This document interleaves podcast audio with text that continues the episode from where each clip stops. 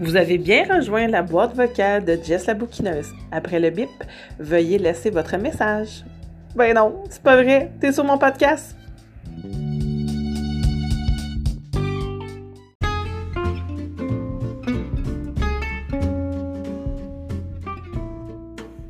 Alors, pour faire différent, contrairement à l'habitude, de comment ça va fonctionner aujourd'hui, ben, en fait, ça, c'est comme d'habitude. Tous les liens vont être dans la barre de description du podcast, donc ça va être facile pour vous de retrouver tous les titres euh, que je vais vous présenter aujourd'hui. Euh, la différence, c'est que la source va être différente. Habituellement, je vous mets toujours les liens sur la plateforme des libraires parce que, bon, c'est plus facile pour, euh, pour vous de repérer, peu importe où vous êtes au Québec, voir si la disponibilité euh, est en librairie près de chez vous.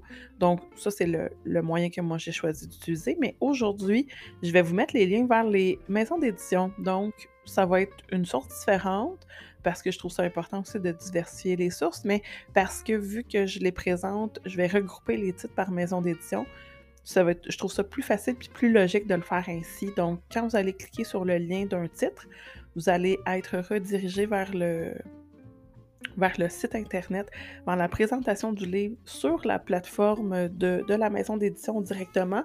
Puis, je trouvais ça plus simple pour vous parce que vous allez avoir accès tout de suite à tous les, toutes les parutions euh, de la même catégorie de la maison d'édition. Donc, par exemple, je parle d'un roman qui traite de l'anxiété chez, euh, les adolescents. Ben, en cliquant là-dessus, sur le lien, vous allez avoir toutes les parutions de l'auteur, tout ce qui a été publié chez cette maison d'édition-là. Donc, vous allez pouvoir euh, peut-être vous mettre deux, trois autres titres qui vous interpellent puis qui vous intéressent. Donc, ça, ça va être la petite différence, mais ça va être juste pour aujourd'hui que ça va être comme ça. Dès les prochains épisodes, on va retourner au lien vers euh, la plateforme des libraires parce que je sais que pour vous, c'est facile de naviguer là-dessus. Puis c'est accessible un peu partout du Québec. Donc, vraiment, la, façon la plus, la plus simple de le faire, euh, c'est par les libraires. Mais pour aujourd'hui, on va y aller par maison d'édition. Alors, on va y aller parce qu'on en a quelques-unes, euh, j'en ai quelques-uns à vous présenter. La première que je, je veux vous parler, c'est une maison d'édition que je ne connaissais pas du tout. Avant, il y a quelques années, ça m'a été présenté par mon amie Camille. Allô, ma belle amie! J'espère que tu es à l'écoute. Si c'est le cas, ben moi et tous mes auditeurs, on te salue. Et hum, mon amie Camille est libraire, donc euh, nécessairement, elle baigne là-dedans euh, du matin au soir. Et euh, en tant que libraire, mais aussi en tant que consommatrice, donc en tant que lectrice, elle, euh, elle me proposait des titres, puis elle, me parlait souvent Ah, les libraires, euh, les libraires, les malins vont, euh, vont sortir un nouveau tome. J'ai déjà ma copie commandée pour en dédicace de tel ou tel auteur. Tu connais-tu ce titre-là? Puis, mon Dieu, ça faisait comme 5-6 titres qu'elle me donnait, puis avec le fil du temps, je me rendais compte que je connaissais pas du tout ni ces auteurs-là, ni la maison d'édition. Alors, j'ai fait des recherches, je me suis intéressée à ce à cette belle maison d'édition-là. Et j'ai vraiment eu un coup de foudre. Et d'un, parce que leur visuel de livre, les couvertures, les couleurs, la mise en page, c'est d'une perfection. J'adore leur, euh, leur souci esthétique du livre. Parce que, soyons honnêtes, une partie de notre choix quand on va à la librairie, c'est la couverture. Là. Je veux dire, c'est bien, bien rare qu'on va choisir un livre parce qu'il est laid. Des fois, bon, le, souci, esthétique n'est pas tant important quand c'est un texte qui vient nous parler ou un auteur qu'on connaît bien, mais quand c'est on veut euh, acheter quelque chose de différent, on se fie beaucoup à la couverture. Je veux dire, on va au magasin, on choisit le manteau qui est beau. Là, ça, je vous apprends rien. C'est les bases du marketing.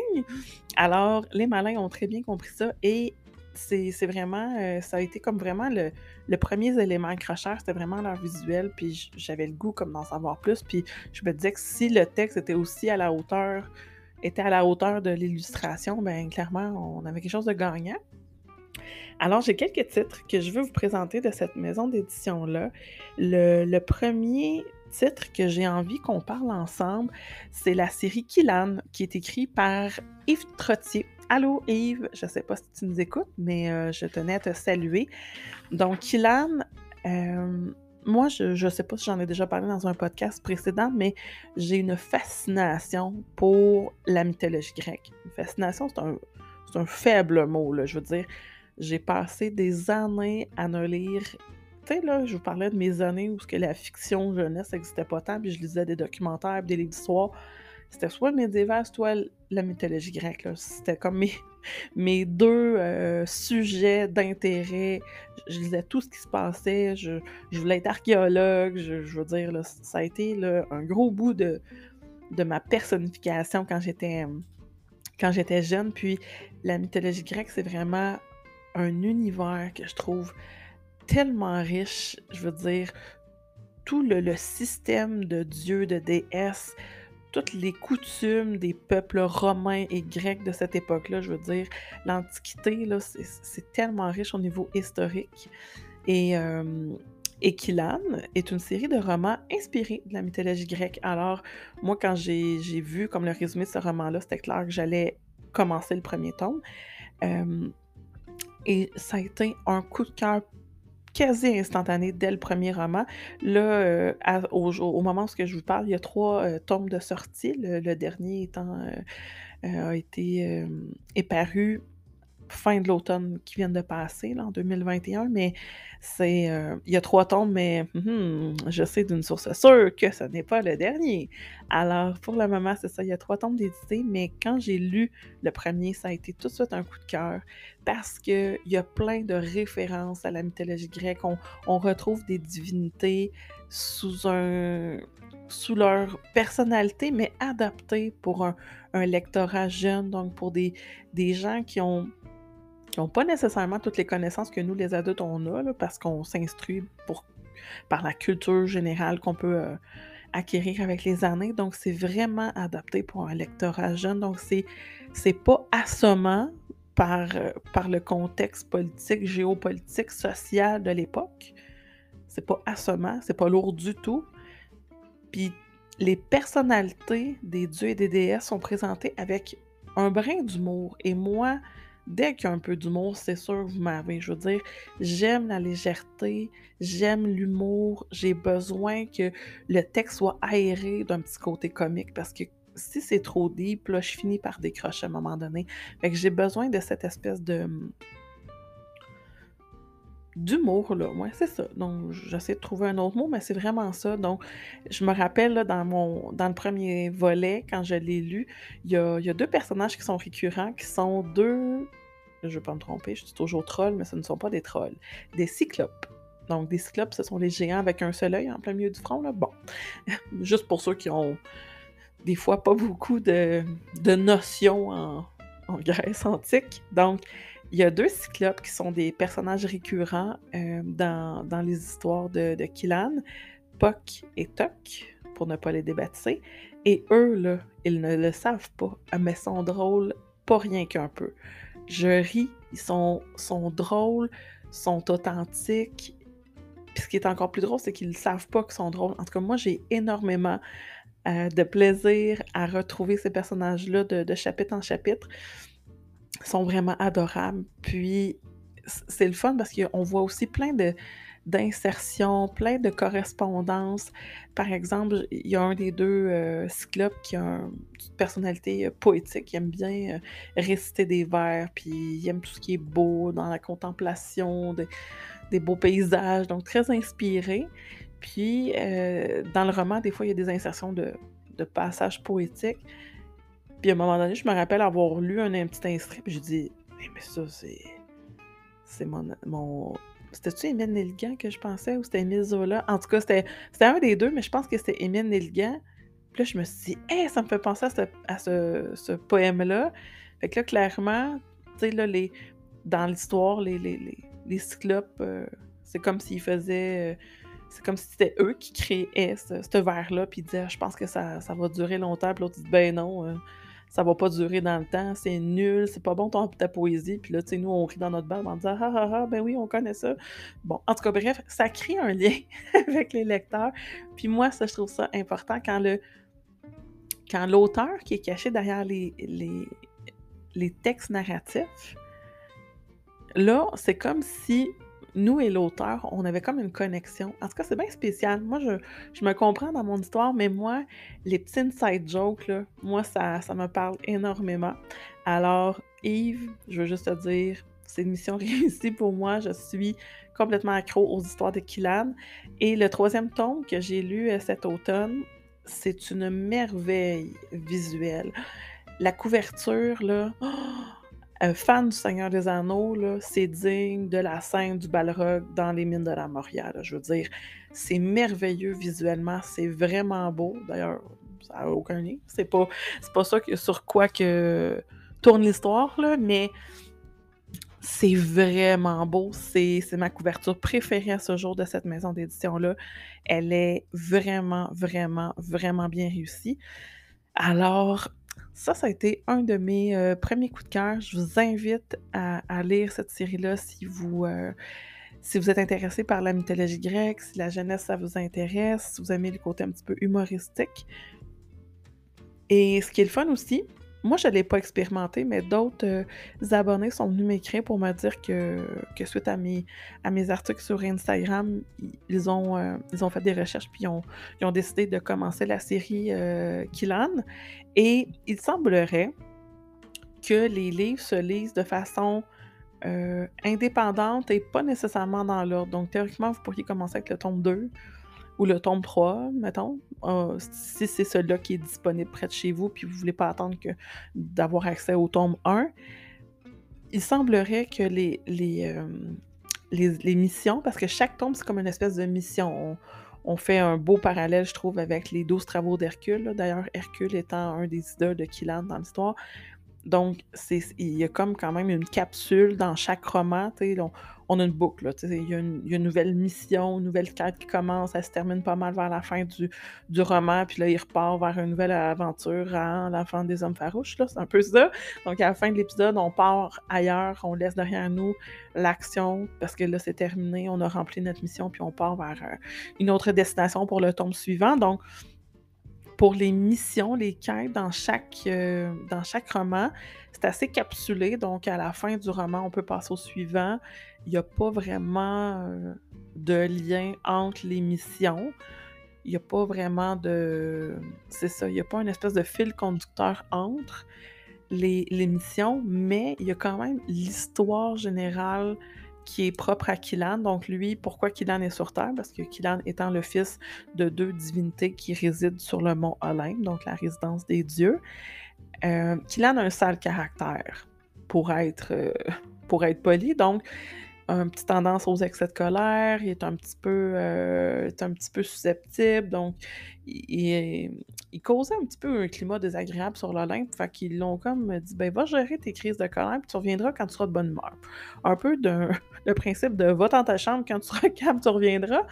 La chambre étant la planète Terre pour Killan, alors Killan doit prouver qu'il a maturé, qu'il est rendu capable de gérer ses émotions en effectuant euh, un, certain nombre de, de quêtes, de missions sur Terre pour prouver à Zeus que finalement, Killan, c'est pas un bébé lala, puis il est capable de se contrôler. Alors, c'est ça. En, cette histoire-là, qui est comme euh, l'amorce de la quête de Killan, c'est quand même présent dans chacun des tomes. Donc, il y a comme un côté psychologique euh, entre chaque tome, c'est qu'il en réfléchit à je m'améliore-tu? Est-ce que, est que je suis vraiment capable de, de me calmer finalement? Est-ce que, est que j'avance ou je recule? Je vais-tu réussir? tous ces questionnements-là sont récurrents quand même d'un tome à l'autre. Puis je pense que de commencer par le troisième, on dirait que moi je trouve qu'il y aurait une mise en bouche qui est nécessaire de faire en lisant le tome 1. Mais ça, c'est vraiment personnel à moi. Puis s'il y a des lecteurs qui me disent que ça se lit séparément, je les crois, là. Mais personnellement, si vous avez la chance de commencer dans l'ordre par le premier tome, je pense que ça serait facilitant. Alors, voilà, c'était ma petite parenthèse que je voulais. Euh, que je voulais rajouter par rapport à Kilan et bon sang, allez lire ça. Pour vrai, c'est vraiment chouette. Et Yves est un auteur extrêmement généreux, il est fin, c'est le fun de discuter avec lui. Donc, si vous avez la chance de le croiser dans un salon du livre, dans une, euh, séance de dédicace près de chez vous, prenez le temps d'aller le saluer, aller lui poser des questions. Il va vous parler de, ses livres avec tellement de passion et de d'aisance que, euh, mon Dieu, vous allez embarquer euh, super facilement.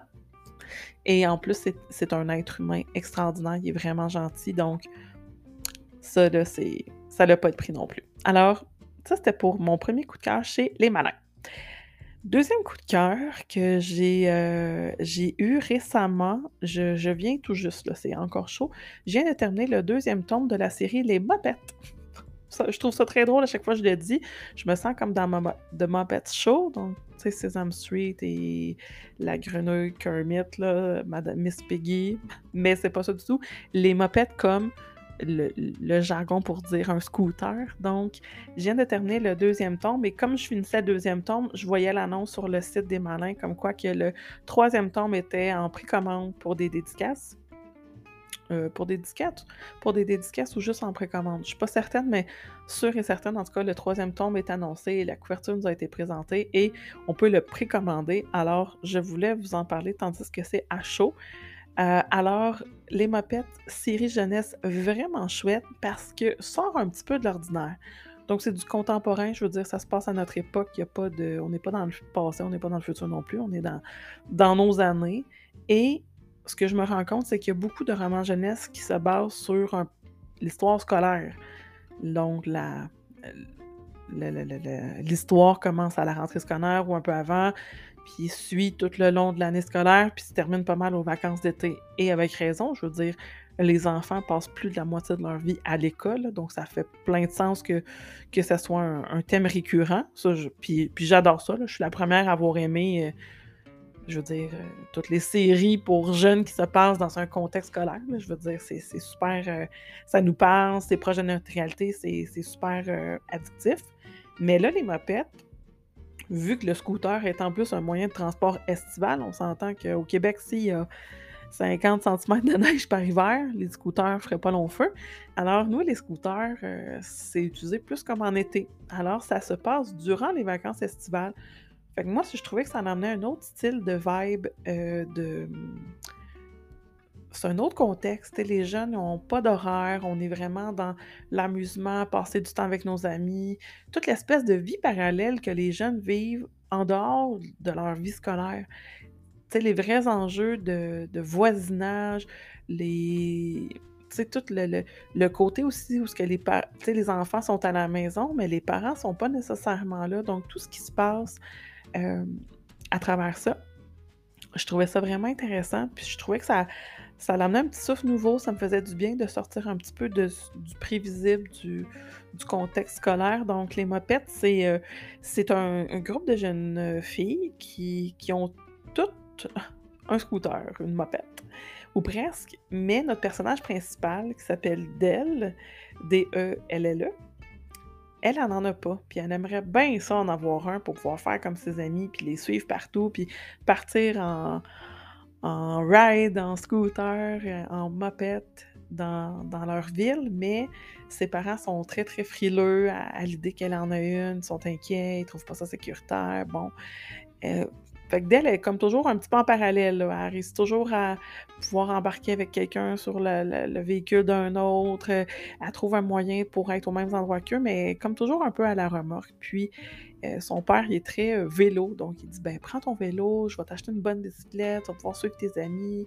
Donc, on est un peu dans cet enjeu-là, mais tu sais, les mopettes, c'est le thème principal, mais on s'entend que tout ce qui arrive, c'est les relations, euh, les, les premiers amours, les relations entre filles, les, relations parents-enfants durant l'adolescence. Donc, ça, c'est vraiment les, sujets de fond.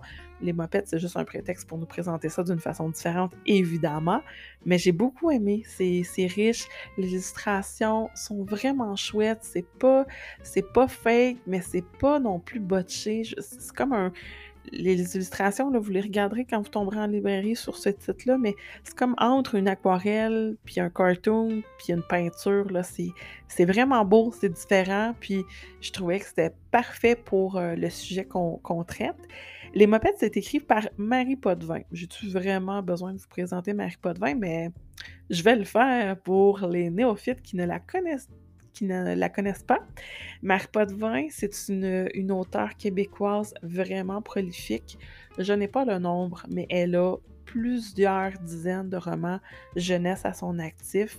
Elle est chouette, vraiment chouette, parlez avec elle, c'est comme parler avec votre meilleure amie. Je veux dire, elle est très accessible, elle est très, euh, elle est très près de son éditorat, elle est généreuse, elle est drôle, simple, zéro prétention. Euh, et on, a échangé à quelques reprises, elle et moi, parce que elle avait vu euh, mes avis passer sur Instagram. Enfin, elle venue me faire un feedback. Puis euh, j'ai échangé un petit peu avec elle. Puis on a eu vraiment du plaisir. D'ailleurs, elle et moi, deux fans de chips au ketchup. On a-tu vraiment besoin d'autre chose pour être amis? Je pense pas. Donc, ça a été vraiment un, beau moment. Puis j'ai beaucoup apprécié les échanges qu'on a eus ensemble. D'ailleurs, euh, j'attends avec impatience de pouvoir lire la suite, le tome 3, qui arrive prochainement dans les librairies. Là, je n'ai pas la date exacte, mais quand je vais vous mettre le lien, euh, les mopettes dans la barre de description, vous allez tomber sur le site des malins et évidemment, la date de sortie du tome 3 va vous être annoncée sur, euh, sur la plateforme. Alors ça, ça a été, ben moi j'ai lu les deux premiers tomes, mais je veux dire, l'histoire euh, se lit très bien et ça a été vraiment vraiment un coup de cœur euh, dès la première lecture. Alors, ça, c'était un, une autre suggestion pour, euh, pour cette maison d'édition-là. Je voulais passer, il m'en reste deux pour les malins que je veux vous présenter. Ma vie de gâteau sec de Elisabeth Barry Lessard. J'espère que je n'ai pas débaptisé ton nom de famille. Je crois que je suis dans le bon ordre. Ma vie de gâteau sec, c'est. On est moins dans la légèreté. Donc, ça parle euh, de sujets plus, plus euh, profonds, ça amène plus de questionnements, mais c'est vraiment des beaux textes. Donc, autant dans tout ce que je viens de vous présenter, qui a le côté humoristique plus drôle un petit peu, euh, qui vient apporter une petite touche de légèreté, ben là, Ma vie de gâteau sec, c'est le premier titre d'une série de romans. Mais là, on, apprivoise un petit peu l'anxiété. Donc, le personnage principal, qui s'appelle Louane, qui est une jeune adolescente, euh, est aux prises avec un problème d'anxiété. Puis je trouve que c'est ce qui m'a le plus plu dans ma lecture, c'est que c'est bien expliqué. C'est pas un traité psychologique, de psychologie, pas du tout. C'est pas, c'est pas non plus comme si on lisait un dossier clinique, c'est pas ça non plus. Mais je me rappelle d'un passage où l'auteur explique, fait la narration de, la première euh, crise d'angoisse que, que a vécue, puis bon sang que c'était bien écrit. Moi, dans, la vie, je suis intervenante psychosociale au secondaire, donc je, je, travaille au quotidien avec des jeunes qui ont des problèmes euh, généralement d'adaptation ou qui, euh, qui vivent avec de l'anxiété. Et pour les côtoyer souvent, c'était vraiment bien décrit. J'ai trouvé ça c'était sans être sensationnaliste, c'était pas trop, c'était pas pas assez, c'était juste la note qui était mise pour le décrire. Alors, je, pense qu'un jeune qui lit ce texte-là, qui vit la même situation, va se sentir compris. ça, je trouve ça vraiment important de le nommer. Donc, on parle, c'est ça, d'anxiété, anxiété de performance, euh, des deuils, donc de devoir abandonner des fois des activités qu'on ne se sent plus capable de faire. Donc, vient aussi la perte d'amis, la perte d'un entourage, mais on s'en crée d'autres parce qu'on se réinvente. Hein. je veux dire, les personnes aux prises avec des, des problèmes d'anxiété, euh, elles sont extrêmement résilientes, puis pour la plupart, vont trouver des façons avec le temps de, pouvoir euh, se réinventer, c'est ça, à travers d'autres activités. Et j'ai trouvé que c'était très bien fait. Alors, cette série de romans-là, chaque tome a un nom un peu gourmand et original. J'ai bien aimé euh, le choix de l'auteur pour les titres des romans.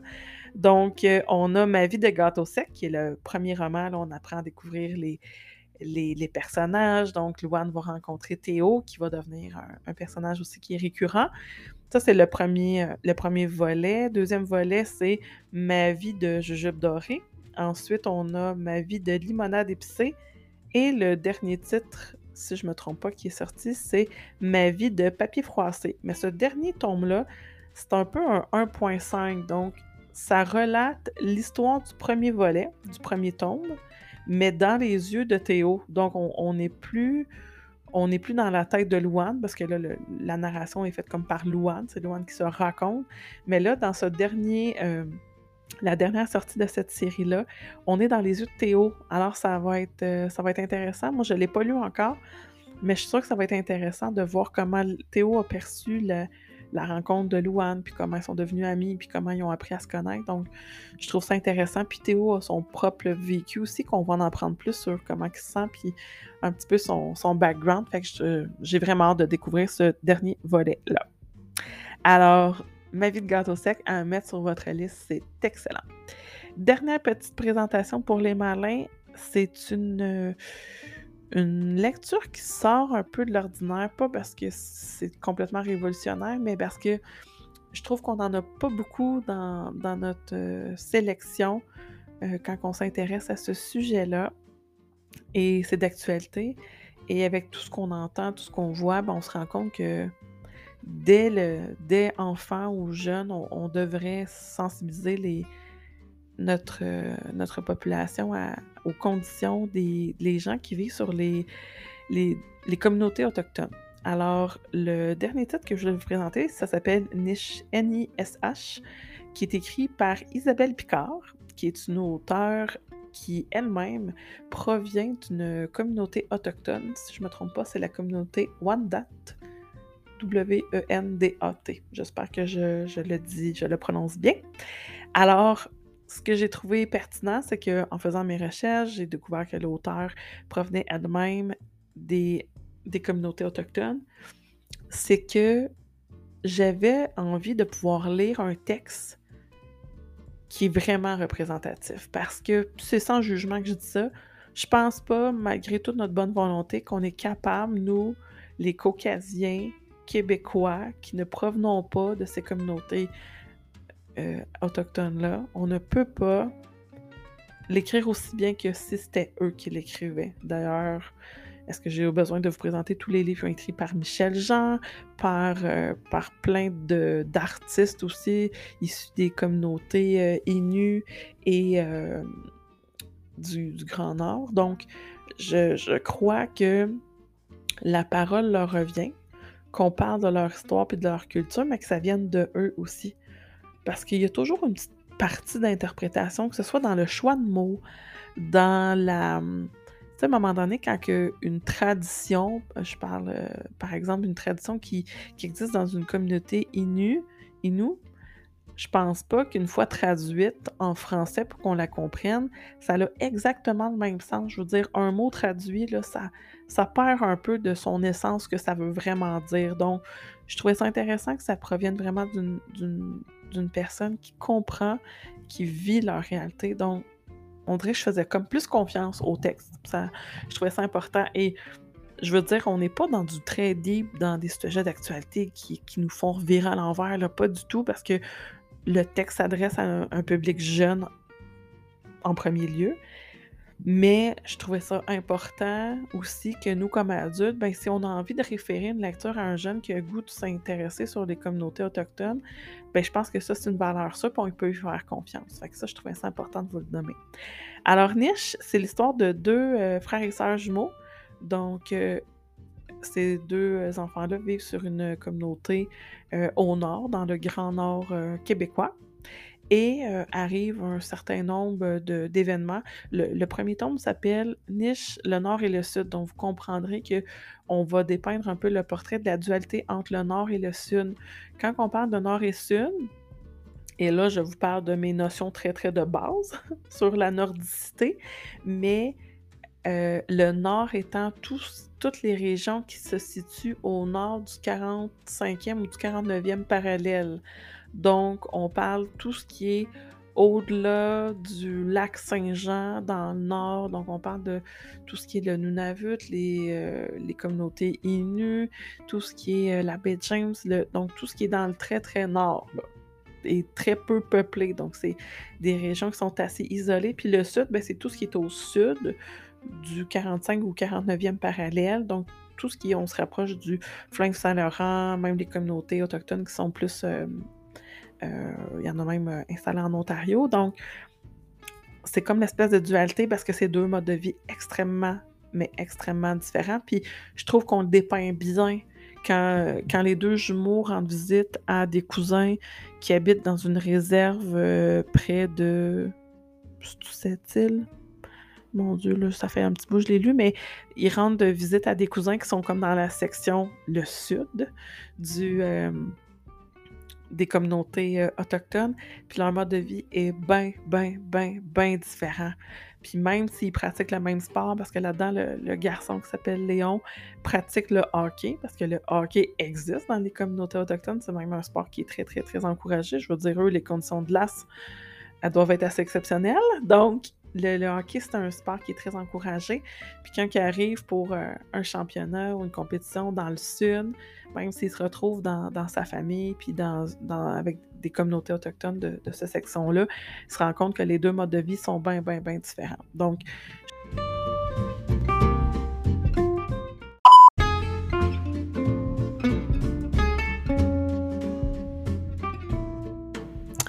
et bon sang problème d'enregistrement. Euh, donc, je ne voudrais pas perdre le fil de ce que j'étais en train de vous dire, mais grosso modo, niche, c'est bien écrit, c'est très représentatif, c'est une source sûre, fait qu'on peut vraiment s'y aux écrits de, de l'auteur. J'ai beaucoup aimé ce, premier volet-là. Puis c'est un tome 1, donc on peut s'attendre à une suite. J'ai pas vu d'annonce par rapport à, quand sortira le deuxième tome, mais euh, soyez euh, stay tuned, soyez à l'affût. Si vous êtes abonné à l'infolettre de, de la maison d'édition, ben vous allez pas être, être, au courant. Puis de toute façon, c'est sûr que je vais le partager aussi sur mes réseaux sociaux parce que j'ai adoré cette lecture-là et c'est clair que je vais me procurer la suite dès sa sortie. Alors pour moi, ça faisait le tour de ce que je voulais vous présenter pour la maison d'édition Les Malins. Comme je vous disais hein, plus tôt dans l'épisode, tous les liens de tout ce que je viens de vous dire, c'est dans la description de, de l'épisode de podcast. N'hésitez pas à les consulter. Vous pouvez venir aussi m'écrire en commentaire ou en privé sur Instagram. Si vous avez des questions, il y a des titres qui vous intéressent, vous voulez en savoir plus, vous euh, n'hésitez pas, ça, va me faire extrêmement plaisir. Je peux aussi vous suggérer d'autres titres si les, sujets que je vous propose euh, vous intéressent. Venez m'écrire, ça va me faire plaisir. Alors, euh, deuxième maison d'édition que j'ai goût de vous présenter, c'est euh, une maison d'édition qui n'est pas nécessairement euh, son. La jeunesse, c'est pas nécessairement son dada. Donc, c'est pas la maison d'édition qui a le plus de tomes, le plus de volets, euh, plus de romans. je, vais, je vais réussir à l'avoir, ne vous inquiétez pas. C'est pas la maison d'édition qui a le plus de romans à son actif au niveau du secteur jeune, mais a des, a des beaux titres vraiment riches. C'est la maison d'édition Québec-Amérique. Et d'ailleurs, je l'ai peut-être pas mentionné, mais je vous le redis, toutes les maisons d'édition que je vous présente aujourd'hui sont québécoises. Donc, si vous avez à cœur d'encourager l'industrie québécoise, tout ce que je vous présente aujourd'hui, c'est québécois, par des maisons d'édition québécoises, par des auteurs québécois. Alors, chez Québec Amérique, euh, il y a eu l'apparition de Edgar Payette. Je me rappelle vous en avoir parlé dans mon épisode rétrospective 2021. Ça a été un méga de coup de cœur, je veux dire. Edgar Payette étant écrit par Simon Boulris, Simon Boulris, point. C'est une valeur sûre. C'est une personnalité tellement attachante. Je veux dire, Simon, il est partout dans les talk shows. D'ailleurs, Simon, je te salue du plus profond de mon être. Je suis tombée contente de pouvoir parler de ton d'un de tes livres. On t'aime. Continue de rayonner ainsi. Et c'est ça, Simon est partout sur les talk shows québécois. On se l'arrache. Je ne l'ai pas vu encore, mais je sais que tu es passé à la vraie nature de l'émission de Jean-Philippe Dion. J'ai vraiment hâte de l'écouter pour euh, en apprendre plus sur toi. Mais Simon Boulris, pour mes auditeurs européens ou pour ceux qui ne connaissent pas Simon, c'est une personnalité tellement éclatée, mais éclatée dans le sens ça rayonne, là. Mettez-vous des lunettes de soleil, là. Je veux dire, c'est une explosion de bonheur, c'est réconfortant. C'est la présence de Simon, là, je veux dire, ça l'embellit tous les plateaux de tournage où il est. Simon, il est multitask, je veux dire, il, écrit des romans, il écrit des scénarios. Euh, c'est une personnalité sur les réseaux sociaux super euh, euh, présente, il est drôle, il n'a pas peur du ridicule.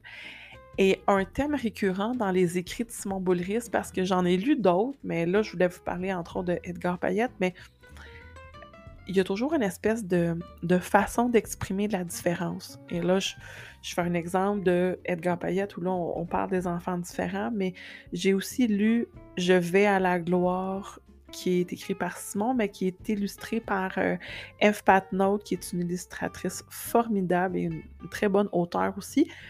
Mais euh, Je vais à la gloire, c'est ça, c'est un album, donc à la base, c'est visuel. Mais le texte, je veux dire, en pas beaucoup de mots, on comprend. Et c'est ça la magie des bons auteurs. Je veux dire, ils n'ont pas besoin de nous assommer avec un roman de 1000 pages.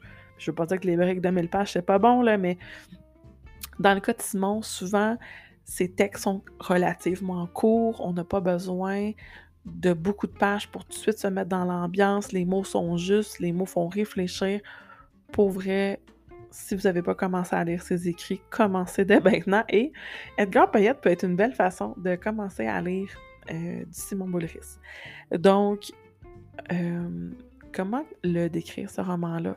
Donc, Edgar Payette, c'est un, jeune enfant différent. Donc, Edgar, il y a des rigidités alimentaires, il y a des rigidités par rapport à l'horaire il aime pas les imprévus, il, est bien dans le confort de chez soi, il aime ça se costumer.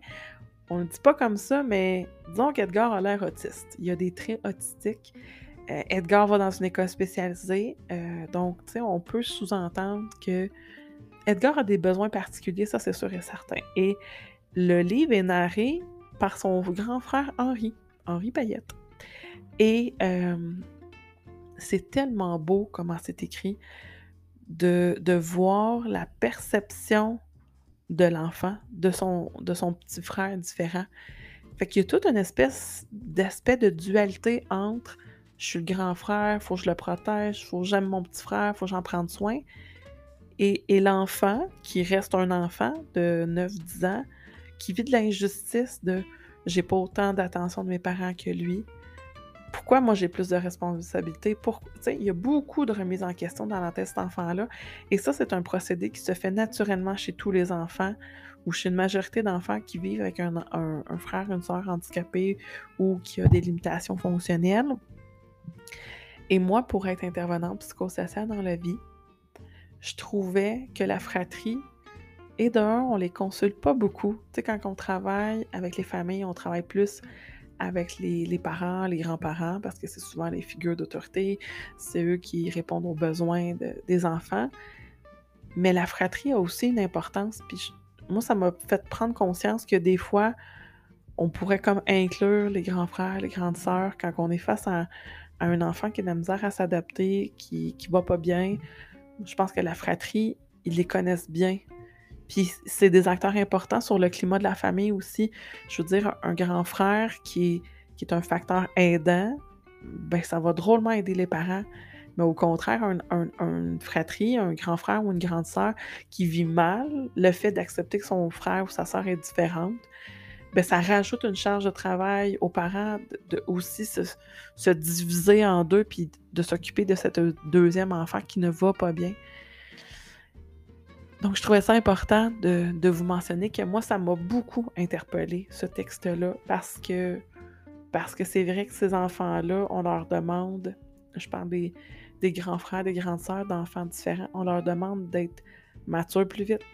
On leur demande plus de responsabilités, faute de, à un moment donné, comme nous, comme adultes, on, manque de temps, le travail, les obligations, la routine soir, je veux dire, à un moment donné, il faut déléguer pour une saine santé mentale. Mais je trouvais ça intéressant que le texte soit écrit par son grand frère parce que je me rappelle pas que ça a été tant fait que ça. Que le personnage principal, c'est le petit frère, mais que la narration se fait du grand frère avec toute sa perception d'enfant. Alors je trouvais ça, c'est très intelligent comme texte. J'ai adoré ce, ce texte-là. Je pense que vu que la narration se fait par son grand frère, je pense que ça demeure un texte qui est adressé aux jeunes, mais comme adulte, je veux dire, vous allez vous régaler, puis vous allez, vous allez entendre un autre message différent aussi de ce qui est dit directement par l'enfant. Puis c'est vraiment, vraiment intéressant. Alors, Edgar Payette, écrit par Simon Boulris, édité chez Québec Amérique, une pépite. Allez lire ça, ça vaut vraiment la peine. D'ailleurs, je suis en train de lire Les monstres euh, en dessous, encore écrit par Simon Boulris. Et pour vrai, je, me régale encore. Alors, je pense bien me faire un petit une petite orgie littéraire, précisons le terme, des romans de, Simon Boulris. Euh, j'adore, j'adore sa plume, puis j'ai vraiment envie de découvrir euh, ce qu'il euh, qu'il a écrit. Sur ma liste, il ne pleurer au fond de la mascotte qui semble être un livre euh, avec une part autobiographique. Il paraît que c'est un bonbon aussi à lire. On n'est plus dans le secteur jeune, pas du tout. Mais euh, je veux dire, euh, si vous ne connaissez pas Simon Boulris, peu importe ce que vous allez vous procurer, c'est, une valeur sûre. Alors, ça faisait le tour pour ce que je voulais vous présenter pour cette maison d'édition-là.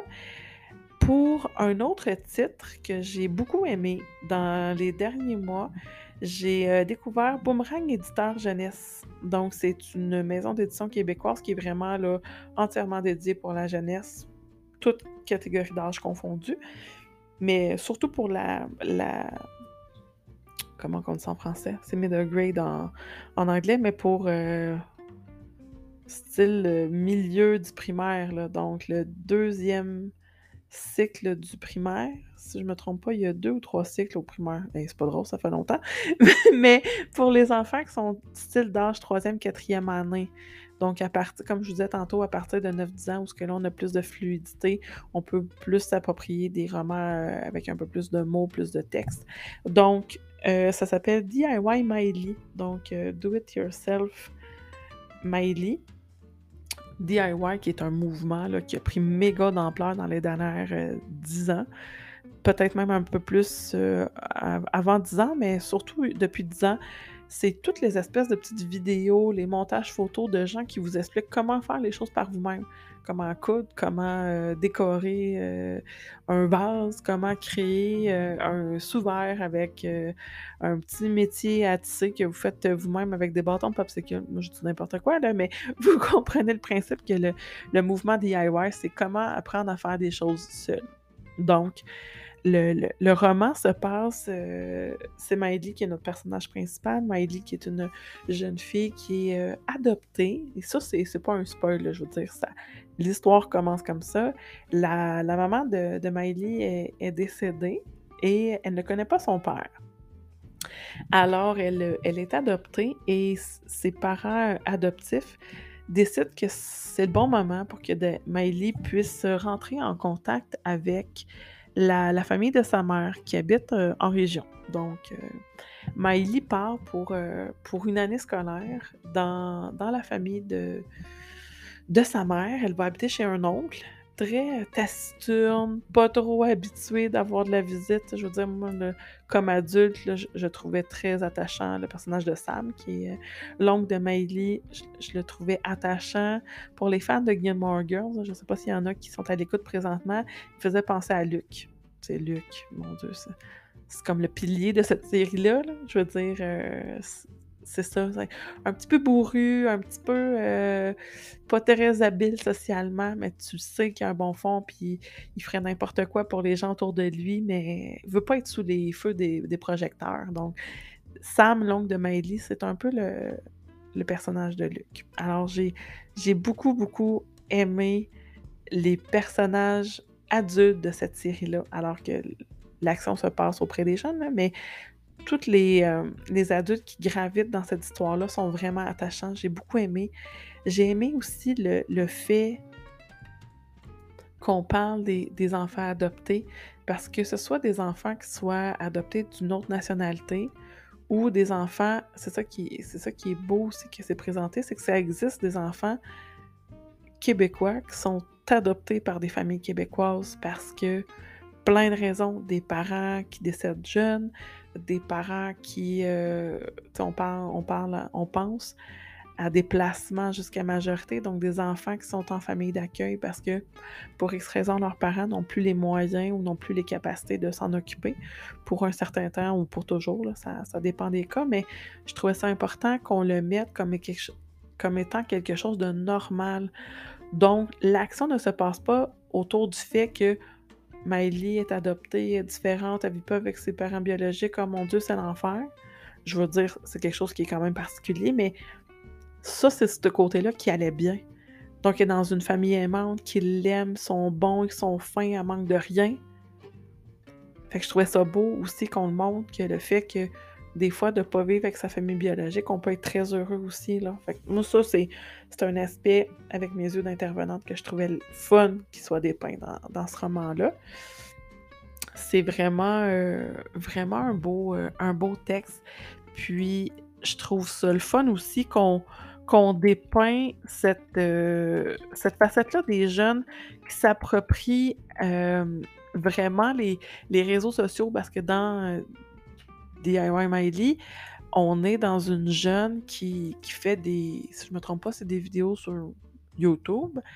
Puis elle, elle aime bien tout ce qui est mode, décoration, tout ça. Puis mon Dieu, hein, le clash quand elle arrive chez son oncle Sam, qui vit quasiment dans un chalet en bois rond avec pas de rideau dans les. Donc on est dans du très sobre, disons.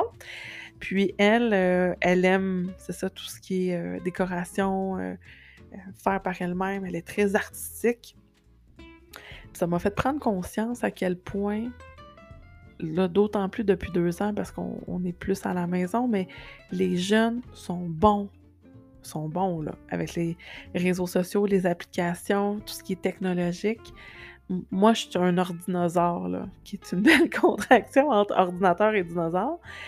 Et moi, là, j'ai besoin de travailler très fort pour m'approprier, faire le podcast, là, si vous saviez combien j'ai étudié comprendre comment ça fonctionne. J'ai euh, fait des recherches, j'ai fait des. J'ai regardé des vidéos.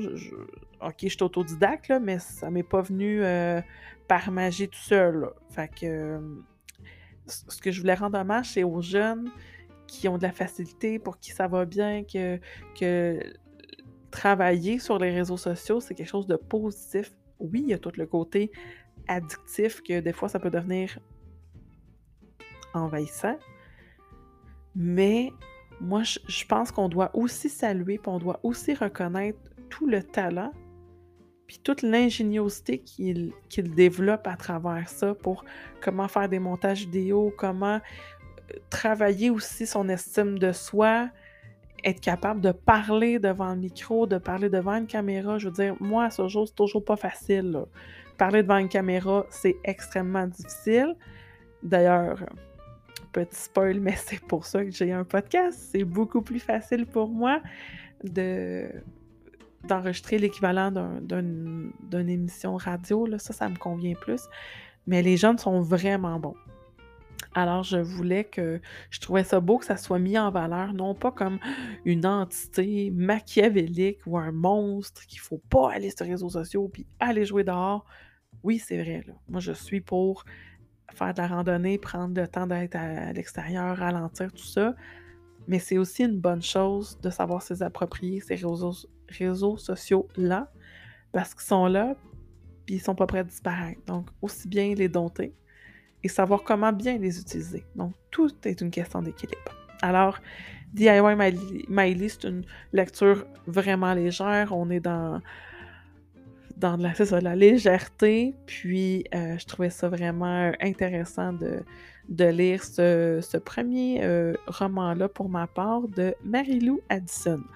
Bon, là, j'ai-tu vraiment besoin de vous la présenter, mais mettons que vous avez jamais entendu parler d'elle. Euh, Marie-Lou Addison, c'est une, c'est une écrivaine québécoise qui, elle aussi, là, elle a une une panoplie de, de romans à son, à son actif. J'essaie de, de, toutes les nommer, mais ce ne sera pas possible. mais elle a à son actif la collection Le Journal de Dylan. Elle a écrit aussi pour la collection Tabou. Ça, c'est vraiment une chouette euh, collection que, que c'est sûr que je vais vous parler dans un autre épisode là, parce qu'il y a trop de contenu.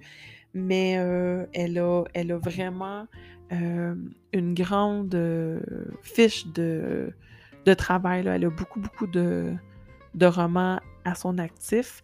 Ils ne sont pas tous édités chez Boomerang édition jeunesse, mais il y a beaucoup de, de ces romans qui sont édités chez cette, chez cette maison d'édition-là. Donc, ça vaut la peine d'apprendre à à découvrir son œuvre, mais euh, ouais, vous ne serez pas déçus. C'est une belle plume à découvrir que je suis contente d'avoir découverte. Un petit dernier, que j'avais envie de vous présenter, puis je veux dire, c'était même pas un choix, je devais vous en parler. Et de un, parce que le deuxième tome, ça fait pas si longtemps qu'il est sorti, donc c'est quand même assez récent.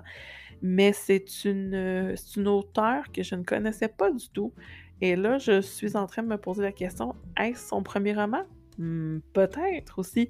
Je vais faire des recherches, puis euh, je vais vous euh, mettre l'information en story sur Instagram. Je vais valider pour pas vous dire n'importe quoi, mais c'est récemment euh, une, nouvelle euh, auteure. C'est aux éditions Urtubise. C'est la série Brûlée, écrite par Isabelle Roy. Alors, bonjour Isabelle, si tu passes sur le podcast. C'est une série jeunesse s'adresse moins à la clientèle que je vous présente depuis le début. On est plus dans du jeune adulte, adolescent, donc les personnages principaux, ils sont dans la transition secondaire, début du cégep. Donc, on parle à 17, 18, 19 ans. Donc, on est plus dans du young adulte, si j'utilise le, terme anglophone. Et dans cette euh, catégorie-là, j'avais pas euh, beaucoup de, propositions. Je me suis rendu compte que j'avais pas beaucoup lu euh, d'histoires se déroulant dans cette tranche d'âge-là. Donc, je suis contente de, pouvoir vous présenter de toutes les sortes toutes les catégories de romans. Alors, Brûlé, édité chez Urtubise, c'est l'histoire de, d'un jeune homme qui euh, perd son père, qui est pompier. Donc, son père s'appelle Mathieu, il est pompier et décède dans un incendie. S'ensuit euh, toute la période de deuil qu'on, ne voit pas vraiment dans le roman. Le, roman se situe un certain temps après les événements du décès de son père la, mère du jeune homme est déjà euh, en couple avec, euh, avec quelqu'un d'autre. Donc, il a un beau-père qui s'appelle Richard. Et euh, le jeune homme, secrètement, ben en fait, c'est pas vraiment un secret, mais au plus profond de lui, là, il veut absolument devenir pompier parce que oui, il veut suivre les traces de son père, mais il y a tout un côté aussi que très altruiste, puis il veut aider son prochain, puis il veut, il veut faire la différence dans la communauté. Donc, il veut devenir pompier, euh, mais il n'est pas question pour sa mère, parce que elle a perdu son mari dans un incendie, puis euh, elle tient énormément à son fils, puis elle, ne veut pas qu'il arrive quelque chose. Donc, c'est ça le, sneak peek du, du tome 1. Donc, comment euh, il va réussir à... Parce que, bon, ça s'appelle Brûler, donc on sait que c'est une histoire de pompier. Et comment il va faire pour euh, finalement pouvoir poser sa candidature à, l'école des pompiers. À l'Académie des pompiers. Académie des pompiers, je crois. Alors, ça, c'est comme l'espèce de histoire principale, mais il y aura tout un volet enquête qui va se développer au courant du premier, mais aussi du deuxième tome, dans le, premier tome, le, jeune homme en question a le goût de. Il va en apprendre plus sur. Il veut comprendre pourquoi son père, qui était un bon pompier, qui était qualifié, plein d'expérience, s'est fait avoir dans un incendie. Donc, il y a comme une espèce de recherche de questions, de, recherche de réponses qui, commence, et il va commencer à s'interroger sur les, conditions dans lesquelles euh, se sont passés les événements qui ont conduit au décès de son père. Et il va trouver des anomalies. Des anomalies qui vont l'amener sur un terrain un petit peu glissant parce qu'il y a des gens qui semblent impliqués qui ne s'attendaient pas du tout. Des gens qui semblent aussi avoir caché des événements. Donc, c'est en fouillant qu'il va trouver des, comme je disais, des irrégularités et qu'il va finalement comprendre que ça aurait pu être évité. Donc, est-ce qu'on est dans un accident? Est-ce que c'est un meurtre? Est-ce que c'est un, un coup arrangé qui s'est mal déroulé? Est-ce que c'était une vengeance? On ne sait pas trop. Alors, il y a comme deux volets, l'histoire personnelle du, jeune homme, puis l'espèce d'enquête qui s'ensuit par rapport aux, conditions de la mort de son père dans, dans, un incendie. Et je pense que les deux parties sont nécessaires à la réussite de ce roman-là. Si ça avait été juste l'espèce de parcours personnel du jeune homme, je pense que j'aurais moins embarqué. Parce que ben, c'était assez linéaire, puis c'était assez prévisible, malgré qu'il y a des rebondissements.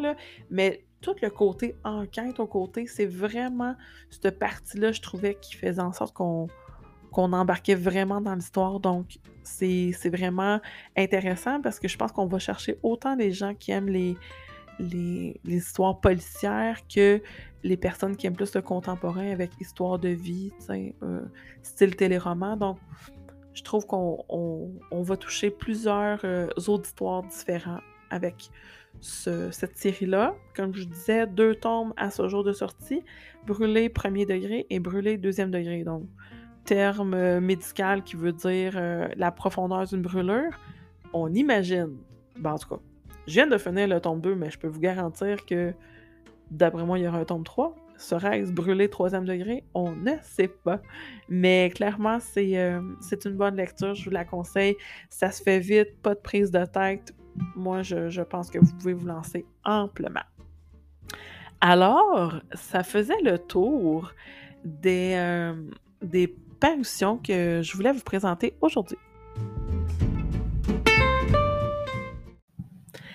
Et c'est déjà la fin. Mon Dieu, ça passe assez vite. j'espère que vous aurez euh, pris en note euh, certains titres qui vous interpellent peut-être, que ce soit par la thématique, par l'auteur. Donc, euh, j'ai goût de, de promouvoir la littérature jeunesse, comme je disais en début d'épisode, de, la démocratiser, de la rendre accessible à tous.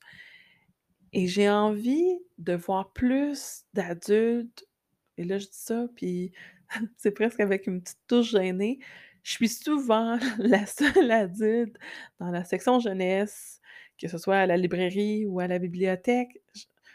Puis souvent, on dirait que dans les premières fois, quand j'ai commencé à m'assumer comme jeune adulte, je me préparais comme des réponses. Genre, quelqu'un venait me, me voir, cherchez-vous quelque chose? Ah, c'est pour mon enfant. Ah, c'est pour mon neveu. J'avais goût, tu sais. Je l'ai jamais fait, là, mais j'avais déjà des. Moi, dans la vie, j'ai des plans B, C, D, E, toujours. Et j'avais des réponses prêtes parce que je me disais, hey, ça a l'air fou, là. C'est une fille de, je sais pas, là, 25 ans qui regarde des livres pour jeunes, tu sais, ça, ça fait ça fait poche un peu. Et quand j'ai commencé à me dire, hey, lis donc ce que tu as envie, puis oui, ça s'adresse à un public jeune au départ, mais ça se peut que tu aimes ça, puis c'est correct aussi, puis, tu sais, vas-y, fonce. Puis en écoutant le, l'épisode YouTube, euh, c'est pas un épisode, non, écoutant une vidéo YouTube de la chaîne Anne Literarum, Literarium, Literarum, je crois.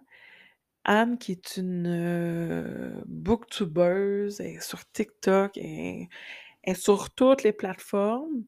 Puis, je me souviens d'une vidéo qu'elle disait Je suis adulte, je m'assume, j'aime la littérature jeunesse. je trouve que ça prend des exemples pour encourager les gens de, le faire. Alors, je, je vais continuer, moi, à sillonner les rayons pour jeunes. Puis je suis contente aussi quand je croise des adultes, puis qu'on se regarde dans les yeux, puis on est fiers d'être dans ces rayons-là. Puis pas qu'on regarde à terre parce qu'on est gêné, puis qu'on veut pas se reconnaître. Là. Non, j'ai envie que les gens soient à l'aise, puis qu'ils s'assument, puis qu'ils soient heureux de, de, lire la littérature jeunesse. Je veux dire, c'est vraiment, c'est sweet, puis on trouve des belles pépites. Je trouve ça important.